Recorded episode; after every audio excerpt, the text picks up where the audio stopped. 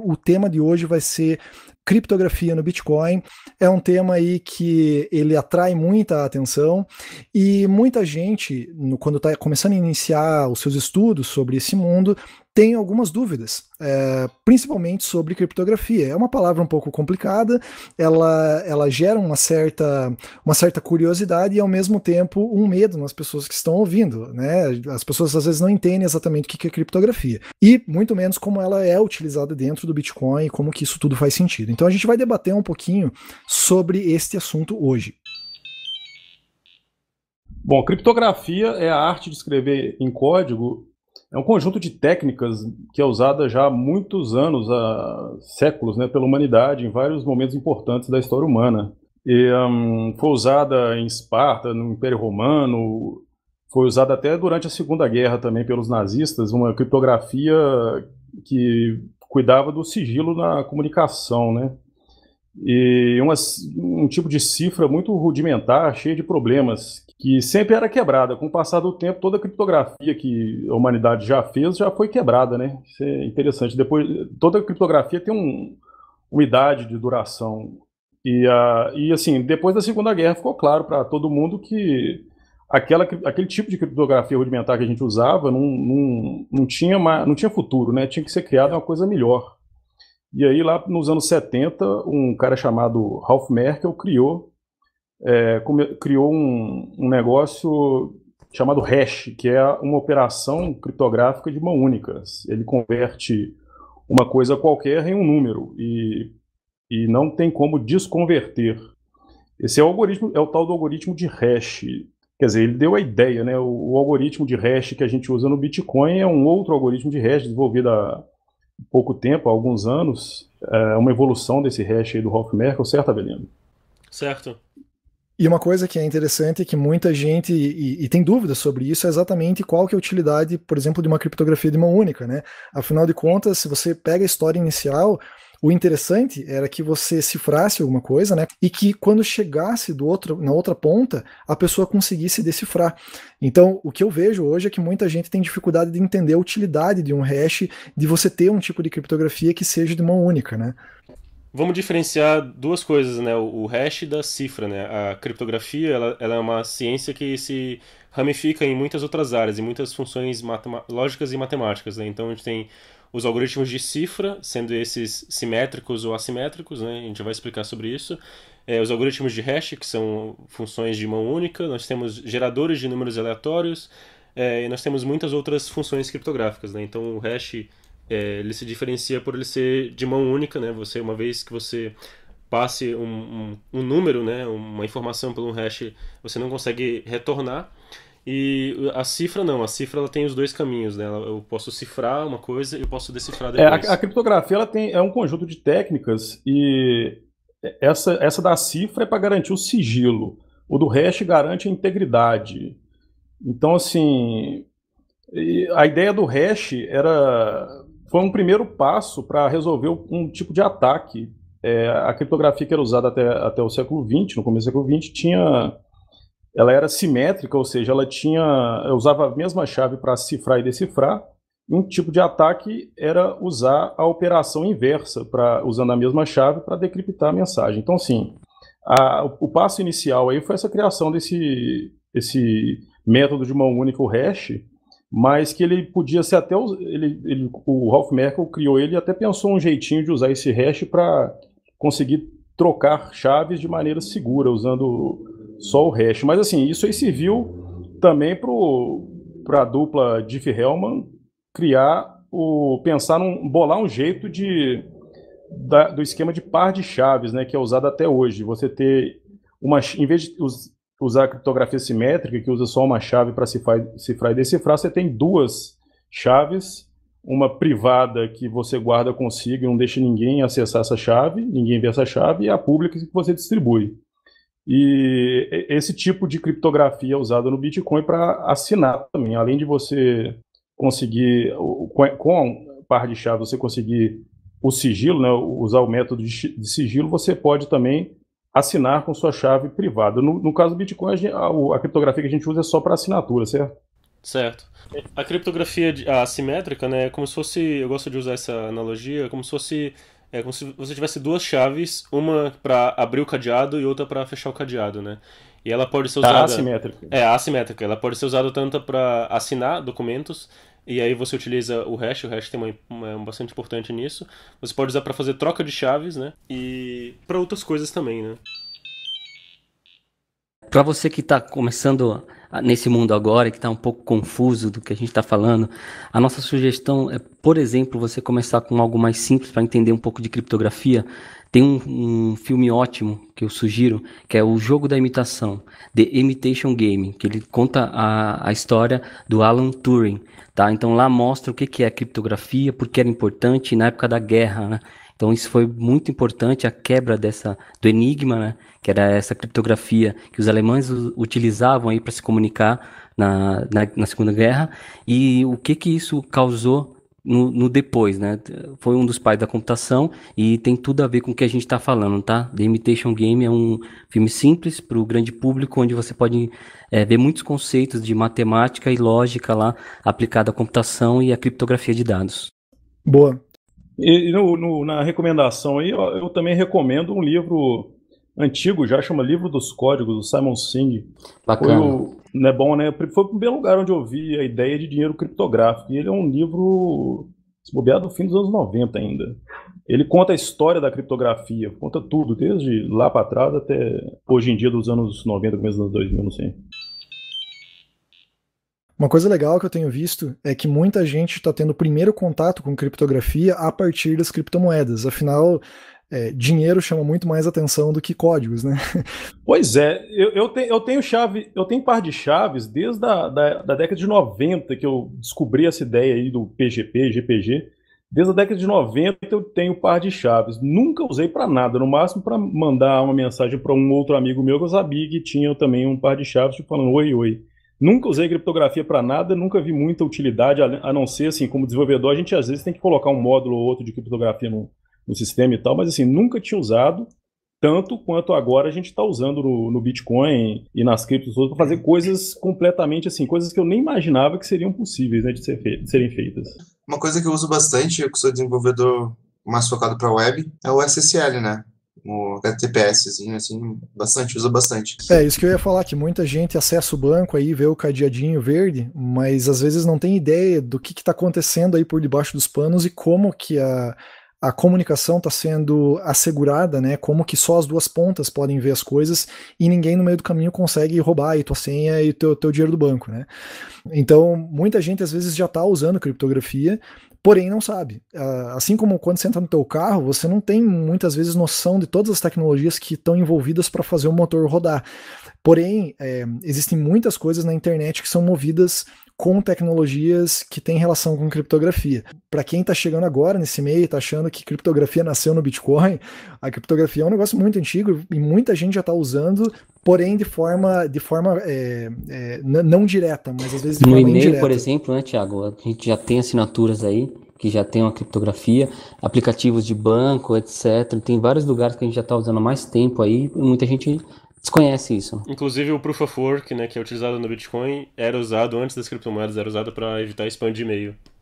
Exato. Perfeito, isso mesmo. Por isso que eu citei os e-mails. Mas era usado? Eu lembro que o Thiago falou, ah, eu já usei isso em e-mail. Você usou e... mesmo? Isso era usado? Eu nunca tinha ouvido falar. Sim, na verdade o que acontecia é que existia um, um módulo para o Postfix, que é um dos servidores lá famosos para o Linux de, de SMTP, e existia um módulo para evitar spam, eu não sabia exatamente como que funcionava. E a ideia era simples, você instalava o módulo e você não deixava ninguém entregar e-mail no teu servidor se ele não resolvesse um proof of work antes. Então existia esse, esse módulo, era um negócio bem inicial, acho que era até bem perto da época em que, em que o modelo de proof of work foi desenvolvido, é, acho que foi pelo Adam Beck, né? E aí eles usaram isso para combater spam, porque daí pro spammer era muito caro, era monetariamente caro é, para bancar um spam, porque para o spammer ele é lucrativo fazer spam enquanto é, o, o, o, preço para se enviar spam seja menor do que o lucro que ele vai ter enviando spam. É, e nesse caso você fazia com que os servidores que estavam mandando tivessem que fazer muito proof of work, claro que era um proof of work pequeno por e-mail, porém é, isso em larga escala, se um cara está mandando mil e-mails para você, ele ia ter tanto proof of work que seria aí é, financeiramente inviável você aplicar um, um ataque. Eu acho que uma aplicação prática que Proof of Work hoje em dia, fora das criptos, é o all-time, né? Eles utilizam Proof of Work para combater spam, se eu não me engano, nas requisições deles. Acho que é a única aplicação que eu vejo hoje em dia que usa Proof of Work. É, outro dia alguém reclamou comigo, falou: olha que estranho, o, site do All-Time tá comendo processador, será que eles estão minerando moeda aqui no meu processador? Eu falei, não, é o, é o Proof of Work para evitar DDoS. Exato, e, e, eu tenho até um vídeo no meu canal que eu falei sobre isso, que Proof of Work ele nasceu muito tempo antes, né, do, do Bitcoin, e que é, o grande feito do Satoshi foi pegar todas essas tecnologias que a gente de alguma forma citou aqui no, no, no episódio, né, até, até o momento, é, assinaturas, hashes e outras coisas, para poder montar todo esse, esse sistema que hoje virou uma buzzword, que chama-se blockchain, mas que na verdade tem muito mais coisa é, envolvida do que um, um, simples encadeamento de blocos. Né? Claro que para grande mídia, geralmente o pessoal só fala encadeamento de blocos e ponto final, mas tem muito mais tecnologias envolv envolvidas para manter o consenso da rede do que somente a, a, a cadeia de blocos em si. Então, outro, um dos outros conceitos importantes que faz parte aí do estudo da criptografia é geração de números aleatórios. Eu acho que o, o Avelino é uma das pessoas com mais experiência aqui para falar, principalmente sobre geração é, de números pseudo-aleatórios e, e, true random, né, os números verdadeiramente aleatórios. E a gente usa isso dentro do Bitcoin, especialmente para gerar chaves privadas. Uh, então, eu vou passar para o Avelino para ele explicar um pouquinho sobre isso. Bem, é, um dos problemas né, que a gente tem é, quando a gente está utilizando Bitcoin, a gente precisa gerar um endereço, né? A gente precisa, a gente sorteia um endereço entre 2 elevado a 256 possibilidades, então são é, quadrilhões de, de, possibilidades. E a gente precisa é, utilizar computadores para isso. Computadores são determinísticos, então como a gente pode gerar endereços diferentes com máquinas determinísticas, né? Pode explicar rapidamente o que, que significa determinístico para quem está chegando agora? Determinístico é eu tenho, eu tenho um computador, é, digamos assim, igual ao seu. É, por que, que meu computador não vai gerar a mesma chave, a mesma chave que o seu, né? Se ele, ele vai seguir cálculos matemáticos, cálculos matemáticos são, são determinísticos. Eles produzem resultados de iguais para uma entrada igual. Então, se eu tenho um computador igual ao seu, ele vai gerar a mesma chave, geraria a mesma chave é, que o seu computador. Então, eu tenho que ter um algoritmo ou alguma, algum componente eletrônico para poder gerar chaves diferentes. Ou então ter algum outro tipo de entrada, como por exemplo o ser humano lá mexendo no mouse, apertando as teclas do teclado. Isso, perfeito. Ou, então... Ou os próprios pacotes de rede também, né? Que a gente também. até. Eu e o Thiago a gente fez um, um, um projeto junto. Conta aí, Thiago, do, do, do projeto que a gente enfrentou até com esse negócio de número random. É, a gente fez um. Na verdade, eu e o Miguel, a gente fez um gerador de endereços Venice que são endereços que você tenta colocar no começo do endereço um, uma palavra pré-determinada e como a, geração de endereços ela é um, um processo um, não determinístico, digamos assim, é, é, você só vai conseguir acertar uma certa palavra no começo do endereço na tentativa e erro. Porém, existe um, um problema aqui. A gente para gerar um endereço Bitcoin, você vai precisar é, ter uma certa entropia, ou seja, você vai precisar é... Tem um nível de bagunça. Um nível de bagunça, ótimo. Boa, boa, boa, boa muito analogia. boa, boa analogia. Então, esse nível de bagunça e esse, esse número aleatório que tem que ser gerado a partir de uma, uma certa desordem, ele, tem, ele vai ser gerado pelo sistema operacional que está rodando, seja Linux, Windows, Mac, etc. Então, cada sistema tem uma forma de conseguir gerar um número aleatório. Eles são números geralmente chamados de pseudo-aleatórios. Tá? Depois o Avelino explica mais eh, com detalhes para você o porquê. Mas então, alguns sistemas, como é que eles fazem isso? Eles geralmente utilizam é, informações que estão vindo aí que, que não são geradas de forma determinística. Por, por exemplo, uh, pacotes da rede que estão chegando, eles, ele não consegue é, né, os pacotes eles geralmente são diferentes que estão chegando. Então, isso pode ser uma fonte de entropia. Ou, por exemplo, as teclas que você aperta no teclado, elas não são determinísticas, porque geralmente você está digitando em, em, uma frequência diferente, em um, é, em um ritmo diferente, e isso tudo pode ser utilizado pelo sistema para conseguir gerar um número diferente. No caso da tecla ou do, do cursor do mouse, o gerador de números aleatórios é o usuário.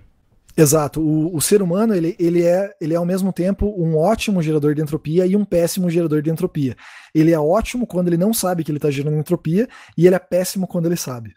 É, então, e no caso desse, desse projeto, então, como ele gerava a, a, as carteiras a, personalizadas, então, quando tu mandava gerar, ele começava a precisar desses números aleatórios e, e, dependendo do sistema operacional, acho, se eu, se eu não me engano, era no Linux, né? Que você mexia o mouse e tal, e digitava assim, e achava as carteiras mais rápidas, né, Thiago?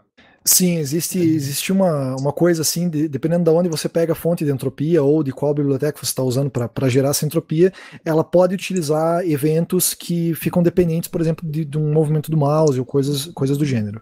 E isso que a gente está falando é, é, importante porque tem vários golpes envolvendo Bitcoin que foram é, feitos utilizando geradores é, pseudo-aleatórios é, que geravam apenas um range de endereços, né? Então, é, por exemplo, uma carteira, uma carteira que foi adulterada, que ela gerava só um certo range de endereços, só 4 milhões de endereços, que é uma, uma combinação pequena, e o, o, hacker que criou a, a, carteira ia lá e roubava o, o que era depositado nesses endereços depois. Então essa parte de geração de números aleatórios é muito importante para o Bitcoin. É importante que você gere é, um endereço, né, uma chave privada é, segura, né? Afinal de contas, a segurança da tua chave privada ela é diretamente proporcional à dificuldade de alguém encontrar essa mesma chave que você gerou. Tá? Então essa é a segurança, a segurança do Bitcoin é feita a partir desse princípio. E muita gente fica em dúvida também se dá para encontrar a mesma chave que outra pessoa, se você é, escolhe, se o seu programa escolhe uma chave realmente aleatória, é um número gigantesco, a chance de, de outra pessoa encontrar aquele mesmo número, mesmo se usar um supercomputador que tente bilhões de tentativas por segundo é, é, é praticamente zero. É, é, mais fácil você ganhar na Mega Sena um trilhão de vezes. Eu, em sequência. Eu tenho um vídeo sobre isso, eu vou deixar aí na descrição. Legal. É, até falando um pouco sobre isso, é, essa é uma das importâncias da gente escolher uma carteira boa para utilizar, né? É, às vezes uma carteira mal escrita, por exemplo, na hora de gerar a chave pode ter problemas, né? Aconteceu isso, por exemplo, na Nano, onde o programador lá ele usou a função errada para gerar a seed e, e, o pessoal teve que abandonar a seed que tinha gerado na carteira. Porque tava, todo mundo tá vulnerável a ter uma seed com uma, uma entropia baixa, vamos assim dizer.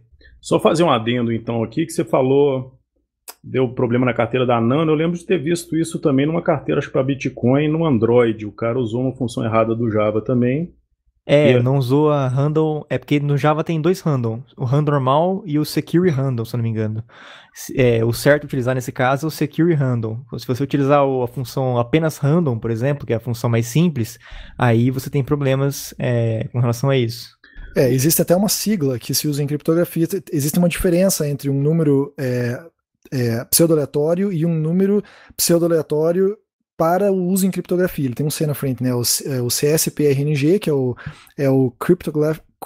Agora quero ver eu conseguir falar isso em inglês. Cryptographically Secure Pseudo Number Generation, que é o, o, seguro para se usar em criptografia, e tem o só PRNG, que é o Pseudo Random Number Generator, que é simplesmente um número qualquer que não se deve utilizar para, é, para a criptografia. Um outro, um outro que você pode utilizar são os, os geradores de números verdadeiramente aleatórios, né? True Random Number Generator. Então, eles são utilizados, eles utilizam geralmente algum componente físico, um resistor, um amplificador, um transistor, né? Então, você pode um sinal de rádio, é, você pode pegar decaimento radioativo, é, ruído térmico, é, ruído atmosférico. É, geralmente você usa algum, algum sensor, algum transistor, alguma coisa, e aí você consegue gerar números é, verdadeiramente aleatórios, né?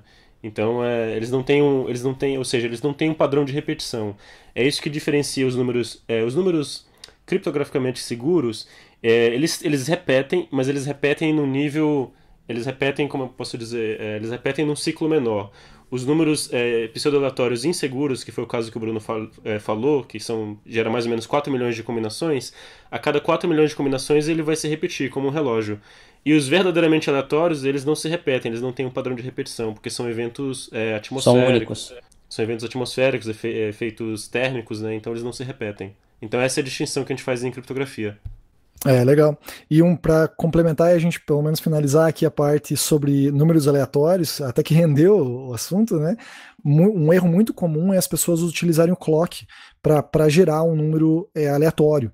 E esse é um problema sério porque você, para todo mundo, o tempo é o mesmo, o horário do computador é o mesmo, né? Em, pelo menos existe um, um, um range ali em que todos os computadores estão mais ou menos no mesmo horário. Então, tem muito programador que acaba utilizando somente o horário do computador para gerar um número aleatório, e neste caso é um número que facilmente você conseguiria replicar. Tá? É só você pensar qual é o horário que o cara gerou este número, e aí você conseguiria replicar o número aleatório. Então, por favor, não usem somente o tempo para gerar aí uma chave privada, que senão provavelmente alguém vai roubar os seus bitcoins. Legal, vamos, vamos é, falar um pouquinho sobre como que a gente usava hash antes do Bitcoin, talvez? Cara, eu um, dos, um dos primeiros algoritmos de criptografia que eu aprendi na vida foi o hash. Eu, eu usei bastante isso. Eu lembro que eu usava para. Quando eu fazia algum programa para transferir arquivo, o, o hash é, serve para garantir integridade. Então, normalmente, isso é usado na computação. Quando você vai transferir um arquivo, você faz o hash do, do arquivo antes. E depois que transfere para outra ponta, a outra ponta faz, verifica o hash se foi e para ver, ver depois se o hash bate, né? Se o hash bateu, o arquivo foi transferido com sucesso. Eu, eu, eu já usava isso muito. É, isso era muito comum, principalmente para quem usava linha de escada e a, a, a, confiabilidade da transferência às vezes era meio comprometida, assim. Então, mesmo que a gente tivesse CRC e coisas do gênero para a gente garantir que tinha tudo estava certo, né?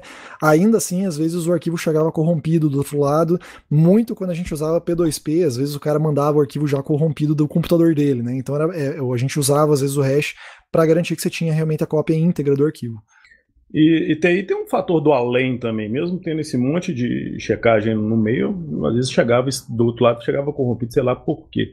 Um, um outro uso do hash também, eu estou lembrando aqui, é, não sei nem se é hash, não, talvez sim. Como identificador no banco de dados, é, aí eu acho que já entra no ID, mas eu acho que é comum a gente ver números hexadecimais na, na barra de endereços, geralmente o ID de alguma coisa ou hash de alguma coisa, isso é comum também. Sim, se não me engano, eu acredito até que aqueles IDs que aparecem dos vídeos do YouTube, ele é algum tipo de hash que deve ser implementado pelo YouTube lá. Será que, é em Mongo tá... aquilo ali? Ah, não faço ideia o que, que eles usam, que banco que eles usam. MongoDB que o ID por padrão é um hash, né? É, mas eu, eu, acho que muitos, muitos bancos utilizam, mesmo internamente, ele utiliza o hash para poder otimizar. Quando você cria um índice. Com certeza. É, quando você cria um índice no banco de dados lá, internamente ele vai provavelmente criar um hash daquilo lá para poder conseguir é, achar rapidamente a entrada, né? Outro uso também é a galera que baixava torrent aí antigamente, geralmente no torrent via lá o, o hash né, do, do arquivo e você batia para poder conferir, né? Transferência de ah, arquivo. É verdade, isso aí. Bem lembrado. Faz, faz bastante tempo.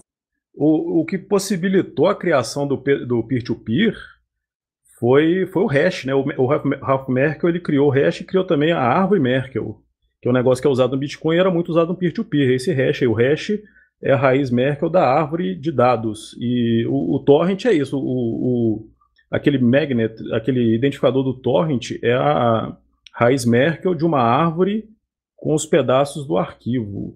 Isso, isso é usado no torrent, eu não sei, eu acho que foi muito usado também no, nas outras soluções de peer-to-peer -peer da década de 90, né?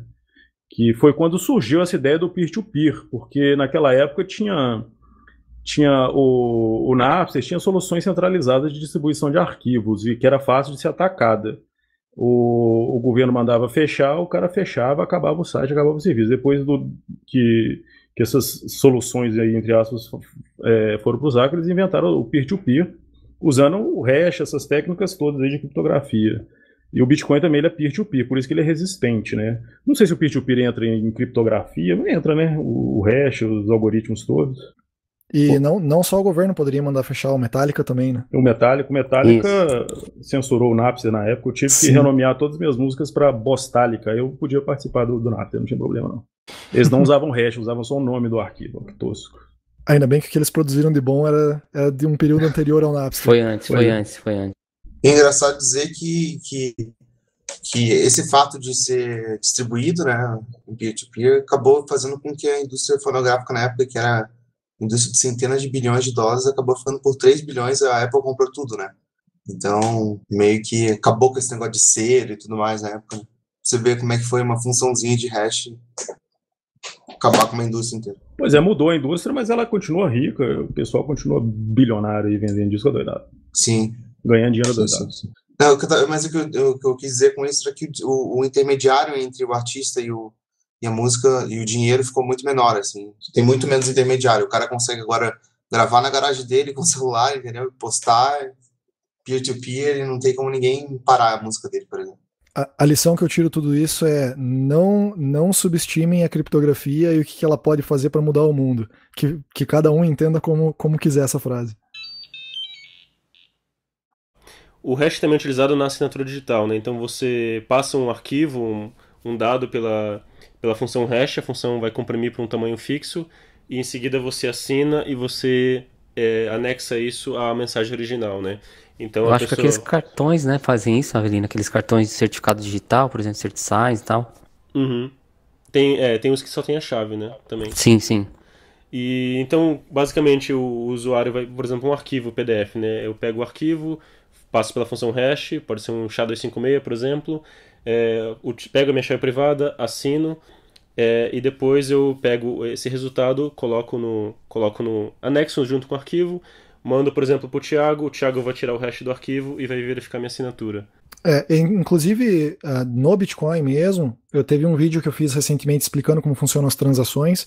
E quando você vai assinar uma transação, você na verdade está assinando o hash da transação sem as assinaturas ainda. Para garantir que você está assinando, que você vai gastar um, input lá, um output prévio, né? e que você sabe para quem está indo, ou seja, a tua assinatura só vai ser válida para o hash da transação que está mandando output para determinada pessoa. Se, se alguém pegasse a tua assinatura e tentar botar ela numa transação que não era aquela, ele não vai conseguir gastar aquele output, né, para tentar desvirtuar para onde seriam os fundos daquele, daquela transação. Então, no, no Bitcoin é assim que funciona também. Ele faz o hash, um SHA-256, é, ou melhor, um hash 256, que é um SHA-256 de um SHA-256 da transação, e aí ele assina este, este hash. Até onde eu lembro, é, o Bitcoin usa hash em três ocasiões, né? Na assinatura, que a gente já falou, na mineração e na criação de endereços. E talvez em alguma coisa para verificar a integridade, talvez. Até onde eu lembro, essas três, três ou quatro, três ou quatro funcionalidades. O identificador da transação é um hash, né? Isso. É um hash, é um hash 256. Você passa. É um, é um, duplo hash. Duplo hash, isso. É um duplo SHA-256. Não, a gente, às vezes, algumas pessoas confundem com o endereço, né? Acha que a, a, a, o endereço de. O endereço público, digamos, do Bitcoin é a chave pública, mas não, ela passou por um hash, passou por outro processo também. Pois é, e essa, essa ideia de endereço acho que veio até um pouco depois. O, as moedas do Satoshi, por exemplo, elas não estão em endereço, elas estão numa chave pública. Aqueles primeiros bitcoins minerados. Então, os endereços começaram a aparecer depois. E o interessante é o seguinte, o Bitcoin, ele, o Satoshi resolveu usar, é, acho que sempre, né, o hash duplo, ou é o SHA-256 de um outro SHA-256, ou é o RIP-EMD de um SHA-256. E eu acho que ele fez isso porque ele queria uma vantagem caso algum dia essa criptografia seja quebrada, porque como eu falei, toda criptografia já inventada, né, até certo ponto aí, Sempre acontece de algum criptoanalista descobrir alguma falha, algum probleminha e quebrar.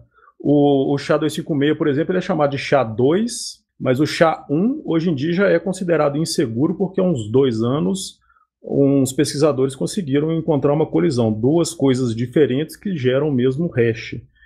E então eu imagino que o, o que o, o Satoshi queria era se algum dia alguém descobrir alguma falha, algum problema ou algum computador quântico aparecer aí, que consiga, ou algum outro tipo de computador, consiga dar uma vantagem e quebrar um, um SHA-256, a pessoa vai ter um trabalho a mais, porque são dois, ou, são, ou é um hash de um hash, ou, no caso do, dos endereços, é, o, é um outro hash em cima do hash do SHA-256. E é interessante, é interessante que o hash que é utilizado no endereço para poder é, fazer o hash da chave pública, ele é um hash de 160 bits. Então, é 20 bytes. Então, eu não sei o porquê que foi essa escolha do, do Satoshi, mas isso, é, eu não sei se ele fez isso para deixar menor o endereço. É, alguém tem alguma informação sobre o porquê que ele optou por usar o RIP de 160, de 160 bits e não alguma, algum outro algum outro hash criptográfico? O que eu sei é que essa função hash ela protege a chave pública, né? Então existem certos algoritmos assimétricos inseguros que você consegue descobrir a chave privada através da chave pública. Então no caso do, do endereço que o Narcélio falou, do Satoshi, que é a chave pública, se eventualmente a gente descobrir uma falha na, na, no algoritmo de curvas elípticas utilizado, a gente consegue pegar pela chave pública descobrir a chave privada. E o, o ataque de Shor, né, um ataque, um ataque que os computadores quânticos podem efetuar, eles também é, eles fazem também a partir da chave pública. Então eu pego a chave pública e consigo descobrir a chave privada. Mas esse problema só acontece quando você expõe a tua chave pública, né? Então, se você fizer alguma. Se você tem, por exemplo, sei lá, 50 bitcoins que o cara deveria ter, né? Na, naquela carteira, e nunca gastar, no momento que ele gastar, ele tem que gastar 50, passa para o endereço lá para um. Isso, não pode, acabou, então. não pode reutilizar os endereços. Se você não reutilizar os endereços. É, você vai ter que. Para tu utilizar essas, essas aí, tu, tu teria que passá-las para um endereço novo, né? É, você sempre gasta 100% do input e você nunca manda o troco para o teu próprio endereço. No né? Você return, sempre manda o troco para um outro. No Apple Return Isso, manda para outro, outro endereço. É, você cria um outro, um outro output, na verdade, na transação e você manda para outro endereço, né? É como se tu renovasse uma célula. É, na, então, a, o hash é também utilizado na mineração, né? Eu gosto sempre de exemplificar. É, é um duplo hash, né? Um duplo SHA-256. Então é um SHA-256 de um SHA-256 de um monte de informação do bloco. Então tem várias informações lá do bloco, a gente pega essas informações, passa duas vezes pelo, pelo algoritmo de hash, isso vai dar um número, e esse número tem que ser menor que outro número que é o target. Então essa o algoritmo de hash é utilizado na, no, justamente no Proof of Work durante a mineração. E aqui é um, uma coisa interessante que nos vídeos que eu fiz do canal explicando sobre essa parte da dificuldade, uma das coisas que o pessoal geralmente se perde é que a gente fala que você tem que encontrar um hash que esteja abaixo do target. Então, é, geralmente quando você fala abaixo, dá a impressão de que a dificuldade teria que ser menor, porque você encontrar um número menor, em tese, seria mais fácil do que você encontrar um número maior. Mas na, na realidade é o oposto, né? Imagine, imagine que a gente tem uma caixa e nessa caixa tem vários papéis é, com, com números de 0 até 1 um milhão. Tá? E aí o Thiago tem que. É, como o nosso target é mil, o Thiago tem que sortear um número é, de 1 até mil. Se ele sortear qualquer número acima de mil, eu vou descartar. Então a probabilidade do Thiago de encontrar. Ele, ele tem ele está procurando num, num key space de 1 até 1 milhão, né? Ou seja, tem 1 milhão de números, é, então a probabilidade de ele encontrar é 1 milhão. Só que é, eu só vou considerar os números abaixo de mil. Então se ele pegar 500.330 é, eu, não vou, eu não vou considerar. Vai ser uma tentativa, uma, uma tentativa lá de mineração que eu vou descartar. Vai descartar. Isso, então ele tem que tirar o número 50, o número 999, que é abaixo de mil, e aí eu vou considerar na, na, na mineração. E ele consegue é, levar o prêmio de 50 bitcoins, de 25 bitcoins, 12,5 bitcoins. 12,5 hoje, né? Pois é, então falando do Segwit, o... há uns anos, aí não lembro exatamente quando, a galerinha percebeu que tinha um tipo de transação no Bitcoin chamada Anyone Can Spend, é, qualquer um pode gastar, que nunca era usada direito, né? E eles pensaram assim, ah, vamos, e se a gente usasse essa transação para estender o protocolo do Bitcoin? Aí, em 2017, é, depois de muito lenga-lenga, foi aprovado, ativado o SegWit. E agora o, o, a, as transações com SegWit, elas têm a assinatura em um bloco separado. E também o, o SegWit per, permitiu que a, o algoritmo de assinatura que a gente usa no Bitcoin, que hoje é o de curvas elípticas, ele, ele pode futuramente mudar com um soft fork de uma maneira mais simples e sem quebrar as implementações antigas que não queiram uh, atualizar o, o, algoritmo. E tá vindo aí, né? Não sei que pé que tá, as assinaturas do tipo Schnorr, que são assinaturas um pouco menores. Acho que a assinatura que a gente usa hoje em dia tem uns 72 bytes, Schnorr tem 64, e dá para agregar várias assinaturas em uma só. Então, assim, seria uma, um grande avanço para o Bitcoin e, inclusive, implementar outras futuramente também, se for, se for o caso, fazer outras mudanças no protocolo que não sejam drásticas, né? Vai ser feito só com soft fork, não vai prejudicar ninguém que não queira aceitar essas mudanças, não vai ser um hard fork, não vai mudar o sistema. E recentemente eu, eu vi um li por aí que parece que o Bitcoin Cash já, já passaram na frente já tem, não sei se é verdade. E tem, tem, tem os fãs do Bitcoin Cash que acham que isso é bom.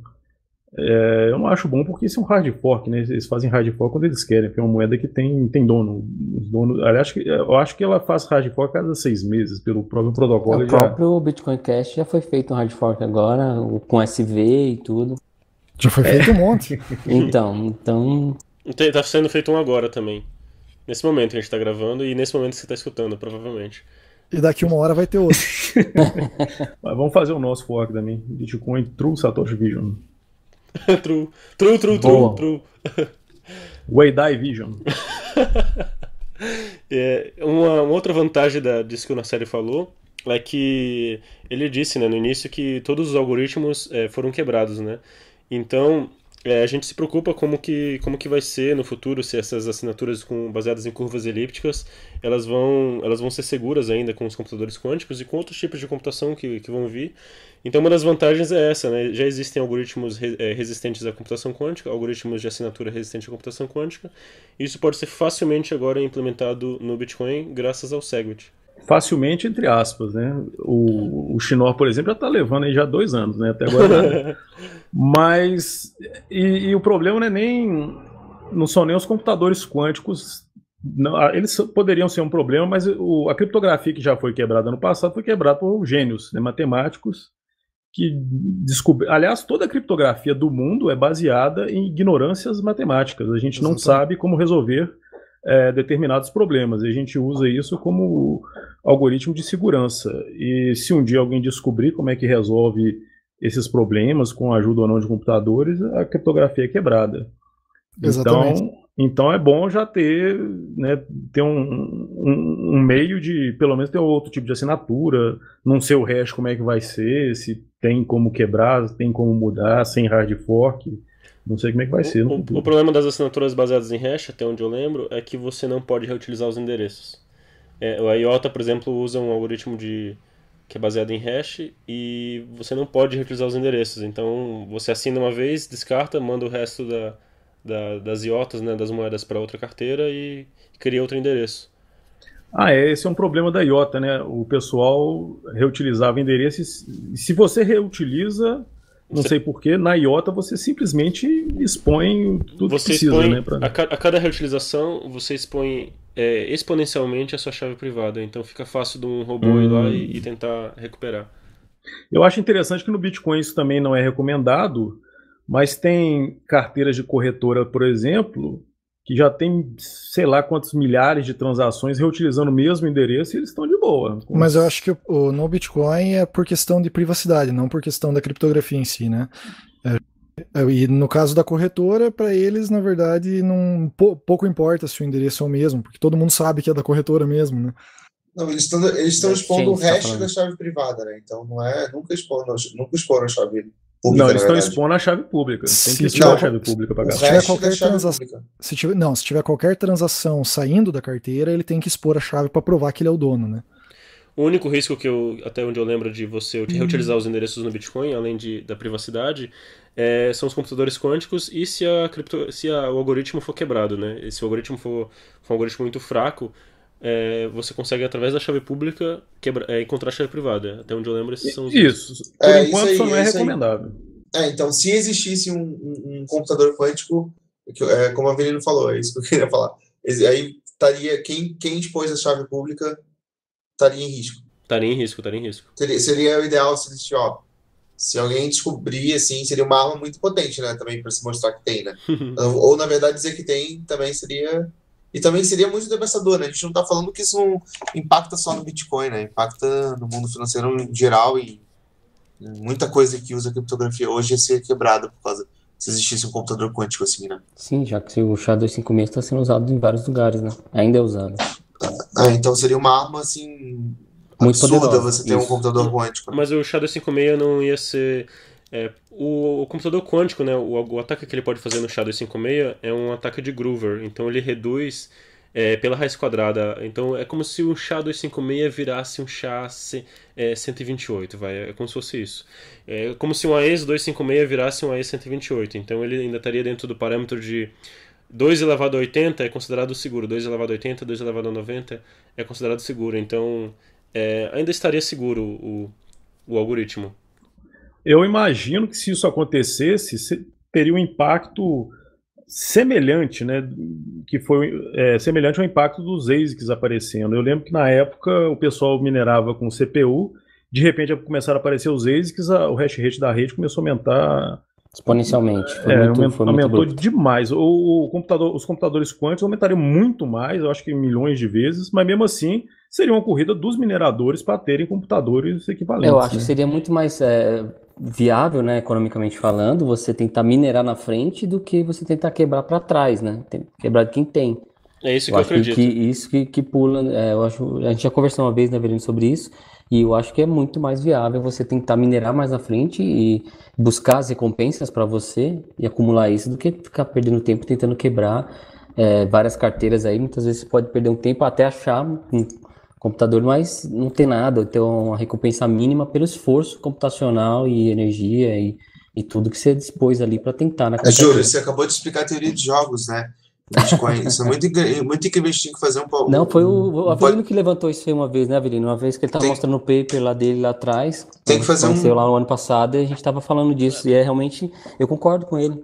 Eu vou deixar Tem que um fazer um episódio sobre... só disso. Eu vou deixar É, um texto sobre pensar. computação quântica, mas o que eu acredito é isso que o Narcélio, o que o Narcélio falou. É, acho que teria um monopólio do- dos computadores quânticos, né, igual teve na, durante a época das placas de vídeo, mas eu acho que isso pode ser bom. Eu acho que o Bitcoin pode servir como agente financiador da próxima geração de computadores. Então essa, a própria ânsia de você ter um computador quântico para poder Daria um minerar. pulo pode- para a computação, você está Isso, falando? é, pode ser como, ajudaria o, a, é, assim como a evolução placas de vídeo. dos computadores e, da- e da, da- As placas de vídeo evoluíram pra caramba depois do Bitcoin. Sim, sim, sim, muito, né? E baratearam Deram pra um- caramba também. É, no, no boom deram um salto no valor, né? Para quem minera. Não, não baratearam, baratearam o custo para as fabricantes, né? O- não, não, para fabricante o- foi o- ótimo. O custo final, o salto na, o custo na- final na é a oferta e tecnologia, tipo procura. tecnologia, né? O custo E eles final é a oferta, oferta e procura. Não, sim, sim. Isso pro consumidor final, né? E foi bom, foi para eles, né? Vocês estão pensando aí nos participantes da rede do Bitcoin. E se for um agente externo, alguém que queira prejudicar o Bitcoin, aí ele não Um vai crack, querer um minerar. cracker. É, É. digamos uma agência aí de alguma organização específica aí. Sem, É, querer, eu- sem querer citar siglas de três dígitos. Isso. Porque eu fico pensando o seguinte: é, um computador quântico tá, pode ser usado para minerar, blá, blá, blá, mas assim, tem muitas moedas perdidas, né? Um milhão ou dois milhões, sei lá, de bitcoins esquecidos, perdidos em endereços diversos. Outro dia eu estava lendo no Bitcoin Talk um, um post antiquíssimo de um cara falando: ó, galera, perdi aqui 9 mil bitcoins. Esqueci minha chave, sei lá. Aí o povo falou: ah, tudo bem, um dólar não é nada, né, naquela época. E, mas no futuro, no, fu- no futuro, se um computador quântico conseguir, ele, vai, ele poderia né, sacar essas moedas todas e aí seria uma oferta no mercado gigantesca. Eu, eu acho que esse tipo de post aí é fake, porque o cara, quando descobrisse que tinha perdido 9 mil bitcoins, já tinha morrido do coração. Mas isso foi, não, esse, esse post era antiquíssimo, de 2010, na época não valia nada. Não, Não não era de nada. novo aí, para de chorar. É, É, aí. o povo falou assim: ah, isso não é nada, não, é um dólar, dois A gente dólares. mudou um aqui, ó, dólar. 9 mil. Eu passo aqui, eu transferi da minha carteira pra tua. Agora, pegando um gancho só com uma coisa que o Marcelo falou que é importante de criptografia, é, para puxar aqui um pouco o assunto do, do, de hoje, é que boa parte aí do, da, da criptografia ela se baseia em problemas matemáticos que nós ainda não sabemos a solução. É, mas a, uma palavra mais importante dessa frase é ainda. Então, a humanidade já por diversas vezes não sabia uma solução matemática e aí, com a evolução da, da matemática, o estudo da matemática, se descobriu, é, foram se descobrindo essas coisas, né? Sim. Então, hoje, hoje ah, os, os algoritmos de criptografia que a gente tem, eles se baseiam em determinados problemas. Por exemplo, a RSA é no- no- na decomposição de números semiprimos. No caso do Bitcoin, aí é o, é o problema do logaritmo discreto da, da- das curvas elípticas, para você fazer divisão, né? Em curvas elípticas. E uma das coisas que eu, eu sempre me pego pensando é o seguinte, que hoje é, a gente tem o tem muita gente colocando documentos pessoais cifrados aí, criptografados em cloud, né? Cloud é o computador das outras pessoas, né? Muita gente acha que é, que é uma entidade, mas basicamente é o seguinte: você colocar, você cifrar um documento importante, você colocar no computador de outra pessoa, significa que essa pessoa tem esse documento cifrado para sempre, ou ela pode ter esse documento cifrado para sempre. Talvez ela ainda não tenha o conhecimento para conseguir decifrar esse, esse, esse documento. Tá? Então você mandou lá para a Amazon, para o AWS, para o Google, sei lá, eles talvez ainda não tenham a tecnologia ou o conhecimento matemático para poder quebrar essa criptografia desse arquivo. Porém, talvez um dia exista, talvez chegue amanhã e alguém fale assim, galera, já era, descobriram como fazer para decompor e para como reverter a criptografia. É, então, é importante você saber que nem só porque está cifrado está é, para sempre é, para sempre seguro. Protegido, né? E a, e a, NSA coleta gigabytes de dados por segundo. Exatamente. E tem os documentos que vazaram do Snowden que falava que a NSA coletava dados de, das exchanges também é, de Bitcoin para depois, no futuro, se ela precisar ir atrás da, das pessoas, ela, ela ir. Ela... Eu, eu, queria, eu queria falar sobre um tema meio polêmico, né, já que a gente está falando sobre criptografia e sobre agências de agências que a gente não vai citar o nome, mas uma boa parte dos algoritmos de criptografia, eles foram, se eles não foram criados, eles foram padronizados por agências de segurança. E embora eu acredite que esses algoritmos são seguros, por exemplo, o SHA-256, é, algoritmo de curvas elípticas, é, a gente não sabe até onde se, se, se, não tem nenhum backdoor né, nesses algoritmos. Exatamente, já, se não me engano, já foram descobertos alguns backdoors em outras curvas, né? Não, não na que a gente usa no Bitcoin, na SECP 256K1, mas se não me engano, houveram outras curvas que, que for, foram descobertos é, backdoors, né? A, a, curva que o Bitcoin usa, né, fazendo um pouco de advogado do diabo, é, é uma curva que alguns criptólogos não gostam, não gostam tanto as propriedades dessa curva. Eles acham algumas coisas esquisitas, né? É bem, é bem paranoia deles, assim, é, eu considero razoavelmente seguro, mas é, não põe minha mão no fogo, entendeu? Bom, eu não entendo bolhufas, então se eles estão falando, eu vou acreditar. mas é, mas é algo que me preocupa, assim, os, os, algoritmos não, não terem sido criados por agências, alguns desses algoritmos que a gente citou aqui durante o podcast. Com certeza. Chinor não foi, né? Chinor foi um cara. Uhum. Não, mas às vezes é, é assim, eles padronizam, por exemplo, a NSA padroniza, a NSA e o NIST, né, na verdade é o NIST, só que a NSA controla o NIST, né, que é como se fosse um metro americano. Ela Decide os parâmetros. Ela padroniza as curvas elípticas, as curvas, né, as curvas matemáticas, ela vai lá e padroniza. O SHA-1 e o SHA-256 foram padronizados também pela NSA. É, modos de cifra também. É, geradores de números aleatórios, até tem um caso bem, bem famoso aí de um, de um gerador. É, é, deixa eu lembrar o nome do caso. EC Dual DRGB, se alguém quiser pesquisar no Wikipedia. Em que ele, ele tinha uma backdoor, né? Então era um desses casos de um gerador de números aleatórios. É, que gerava apenas um range, né? Então, tipo, a NSA exportava essa criptografia, olha, podem usar aí esse gerador de números aleatórios é, e usem as nossas outras coisas também, e ela sabia exatamente é, quais chaves eram geradas. Eu tô vendo aqui no Wikipedia. Você tá me lembrando aquele livro Fortaleza Digital, do Dan Brown. Eu falei certo, né? EC dual DRGB, né? Isso aí, esse, é, DRBG. Dual, DRBG. Dual EC DRBG. Isso. Pesquisem aí depois. Beleza, bacana. É, e tem uma citação do Bruce, do Bruce Schneier, que ele fala assim que ele é um Trojan realmente grande e que não dá para dizer que foi um erro. é. O Bruce Schneier, para quem não conhece, é um dos maiores criptólogos do mundo, assim, um dos mais famosos, escreveu livros e tal. Então, compre Bitcoin e não reutilize os seus endereços. Ouro também? É, ouro, é, ouro também. é isso aí, ouçam o Avelino.